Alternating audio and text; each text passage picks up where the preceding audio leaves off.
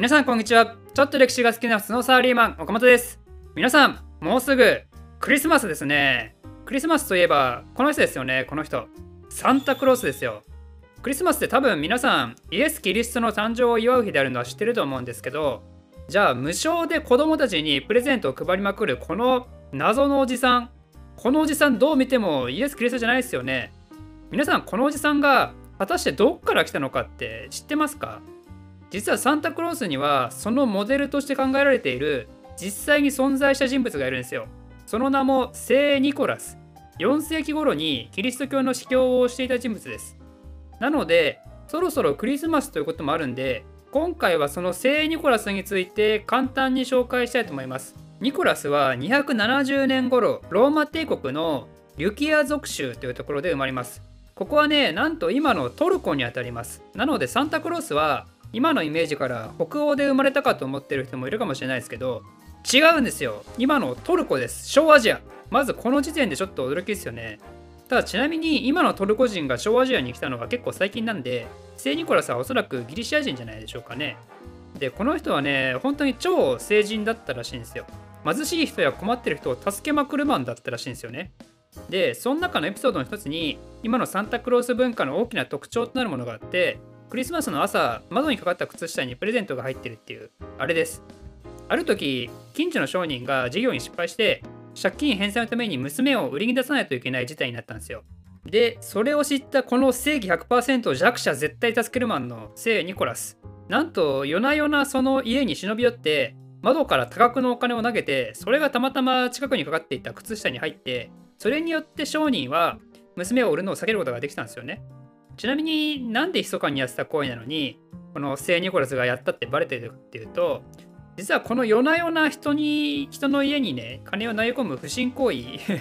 1回だけじゃなかったんですよ。1回やって商人喜んで2回目もやって商人は喜んだんですけど誰がやってんだこれって思った商人が次はいつ金が入ってくるんだってねずっと見張ってたらしいんですよね。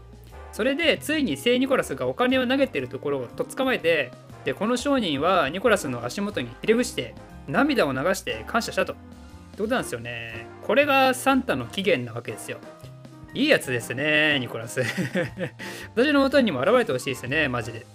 まあ、こんな感じで、ニコラスは成人を地で行くような人間なんですけど、もう一個ね、すごいエピソードがあって、ある日、巡礼のために船旅をした時に、暴風雨にあって、船越えた人があの落ちてね、死んだらしいんですよ。で、このニコラスは、なんと暴風を止めて、この死んだ船のスタッフをね、生き返らせたらしいと。これはね、さすがにちょっと持ったでしょう。天候操って人を生き返らせるレベルのことやしたらね、むしろそれはサンタなんかの枠組みじゃ収まらないですよね、普通ね。まあ、キリストがそれ以上ですよね。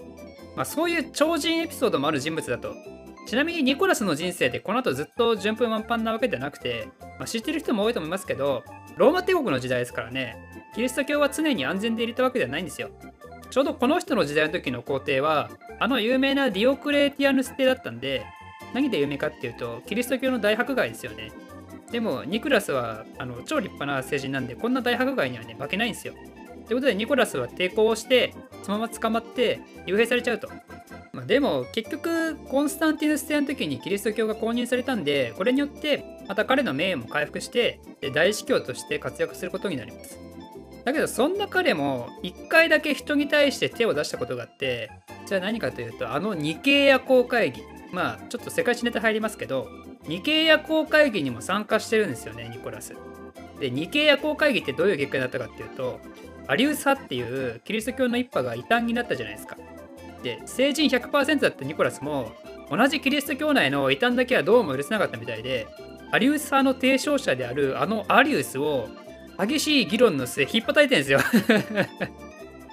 これですごいですよね。サンタクロースがそんな進行にするわけねえだろっつって、アリスぶん殴るんですよ。しかもその結果、ニコラス破門されちゃうんですよね だけど、なんかその後、あのキリストとね、聖母マリアの幻が突然現れて、ニコラスは悪くないよって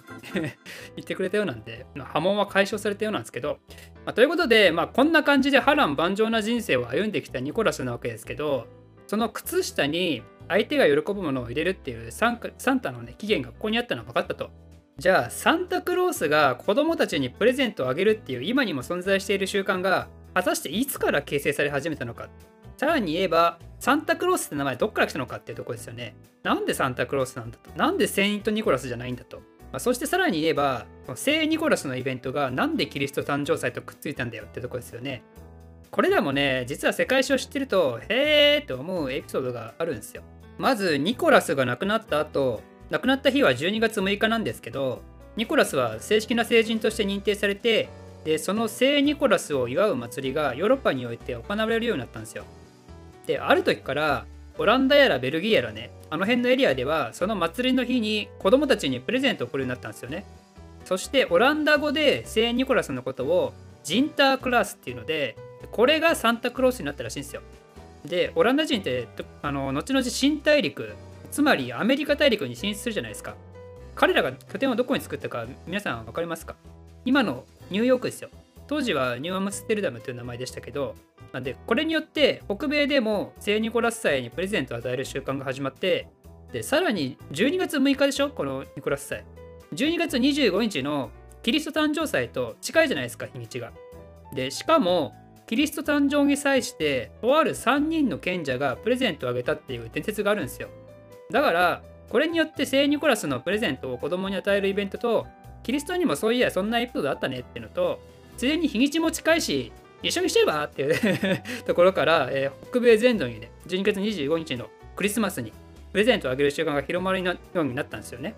ということで小アジアに生まれたサンタクロースがヨーロッパで死後に成人となってでその感謝祭がオランダで行われるようになってそのうち重症主義に駆られたオランダ商人が北米に移住をしながらその文化を広めてそして19世紀後半には太平洋を越えて日本にもサンタクロースが広まると。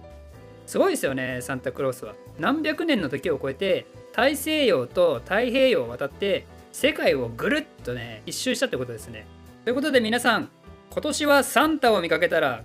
聖ニコラスの夜な夜なお金を投げ込んでいたエピソード。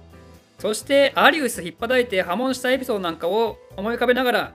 クリスマスをお過ごししてみては